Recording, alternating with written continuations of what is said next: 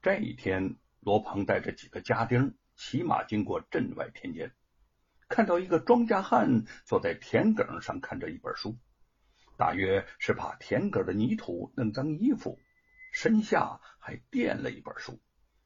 他看得太过聚精会神了，连罗庞等人走过来也没有发现。罗庞好奇心起，不知是什么书让他看得这般入迷。冷不防用马鞭挑起那本书，却是《西游记》，顿时就沉下脸来，喝道：“大胆！为什么不看我家的书？”那个庄稼汉被他一吓，下意识的站起身来回话，原本被他压在身下的书露了出来。罗庞一眼看见，啊，这本书正是自家散发的新书啊！只是在田间被做的是皱巴巴的，看来污秽不堪。想来这个庄稼汉领了银子之后，就将他随手拿来垫屁股了。罗鹏恼羞交加，气得只想把他拎起来痛打一顿。庄稼汉见他面色恐怖，惊惧的求饶着。罗少爷，罗少爷，您您饶了我吧！我我我我再也不敢了，不敢了。罗庞冷笑着说：“嘿嘿嘿嘿嘿好，看在今天少爷我心情好的份上，不打你也不骂你。”庄稼汉脸色刚要缓和下来，便听他接着说：“我要你把我家的书。”一页一页的吃进肚子里去，赶上一片纸，少爷我割下你的舌头喂狗。庄稼汉吓了一跳，跪倒在地，哀求着说：“罗少爷，您您饶了我吧！”罗庞目光凶狠的看着他：“你是逼着我指派人喂你了啊？”庄稼汉颤抖着手拿起那本书。撕下那么一张纸，含泪塞进了嘴里，耳边听着罗庞得意的哈哈大笑起来。他突然全身一震，将嘴里的纸团用力吐到了罗庞的脸上。罗庞，你这个白骨精崽子！我今天我今天和你拼了！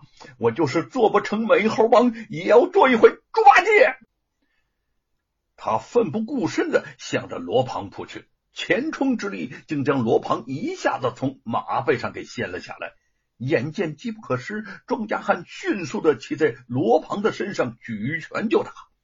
众家丁愣了愣，嗯，赶快一哄而上，将他从罗庞的身上拉下来，痛打着。不多时间，这庄稼汉就被打得奄奄一息，口吐鲜血，气绝身亡。鲜血如梅花，朵朵洒在落在地上的《西游记》上。此事一出，也让罗万金动了疑心，下令贼儿上街四处查访，看看到底有没有人在看这本为罗家树碑立传的书。贼二领着几个家丁在街上是东张西望，看书的人没见到，却见到了一个。极似白雪燕的身影，这已经非同小可呀！哎，是另一个酷似白雪燕的女人，还是白雪燕还魂了？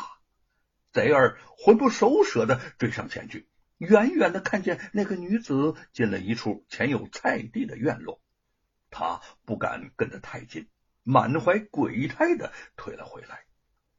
回到罗府，见到罗万金。贼儿思忖着，不能说实话呀，否则罗老爷脾气发作，倒霉的还是自己。于是就满脸堆笑讨好起来了。嘿 嘿老爷，您的书啊，红火着呢，满街的人都在看。您的书一传开，那吴承恩的书根本就没人看了。罗万金哈哈大笑起来。贼二正在庆幸自己应对得当，罗万金突然沉下脸，用力打了他一个耳光，啪！睁眼说瞎话，你骗到老爷我的头上了。他派出去查看的人可不止贼二一个，甚至他自己也偷偷的到街上去看过。贼二的话根本瞒不过他。贼二揉着被打红的脸，想到自己刚才见到的那一幕，这可比有没有人看老爷的书要紧的多呀。犹豫一会儿，终于小心的开口说：“老爷，呃，刚才我看见一个女子，长得和白雪燕一模一样，那个头，那走路的架势，都能以假乱真，像极了。”罗万金吃了一惊：“嗯，什么？你看见白雪燕了？”贼儿不敢肯定，赶忙说：“呃，我我说的是那个小女子，长得酷似，呃，不是说就是。”罗万金眼睛滴溜溜的乱转着。对于白雪燕儿，他既垂涎她的美色，又有些恐惧她复仇的决心。当初下令将他活活的打死，难道他还活着？贼二跟了罗万金多年。见到他的神色，就知道他心里头想着什么。肯定的说：“老爷，那个白雪燕不知好歹，呃，被小人和几个弟兄给活活打死后，呃，抛尸野外了。他他他已经死了。”罗万金在厅中胡乱的踱起步来。我也说不清为什么会有这种感觉呀。他的影子老在我眼前晃呀晃的，这个小贱人，若不是他从中作梗，我早就把吴成家弄到手了。突然之间，一个歹毒的主意在他的脑海中跳了出来：去，你去，不管那个女子是不是白雪燕，你都要把她。卢万金挥着手掌，做了一个砍头的动作。之后把他弄到镇外，再陷害吴承恩一个先奸后杀的罪名。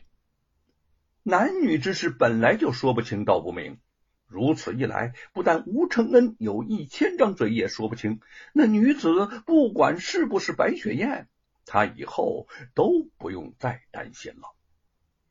贼儿走后，罗万金阴冷的笑了起来。贼儿找了几个人，随着自己鬼鬼祟祟来到了白天见到的那个院落当中。院中人声寂寂，姚老大有事不在，屋中只有白雪燕一个人。他跪在父亲白允逸的灵牌之前，默默的祈祷，希望能早日替他报仇雪恨。贼儿等潜入院中，凑到窗前向内细看。一眼便认出了屋中之人，果然就是白雪燕呐！一个早就死在他们手下的女人，居然活生生的出现。众家丁先是一阵慌乱，又觉得事到如今，大不了就按老爷的吩咐，你再把他给弄死一次。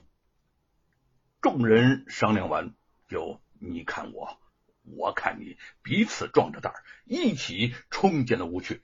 白雪燕一个家庭狠狠的掐住了脖子，慢慢的就瘫软在地上。贼二抖开一条麻袋，把他装了进去，系好了袋口。贼儿带着人将白雪燕扛到了镇外大山上的盘丝洞里，他挥挥手示意众人先退出去，自己却举着火把蹲下来，对着麻袋说：“哎呀，白雪燕呐！”今天的事情可不是我的主意呀，我就是不想这么做，他也没有用啊。罗万金还是会找其他的人去做。我知道你是个有骨气的女子，我也不愿意结束你的性命，我我真的是迫不得已呀。你死之后可千万不要怪罪我，呃呃，要报仇你就去找那个罗万金那个白骨精。白雪燕在麻袋里一动不动的听着他的话，他原本已经昏厥，但这么长时间的武艺也不是白练的，在半路上便已行转。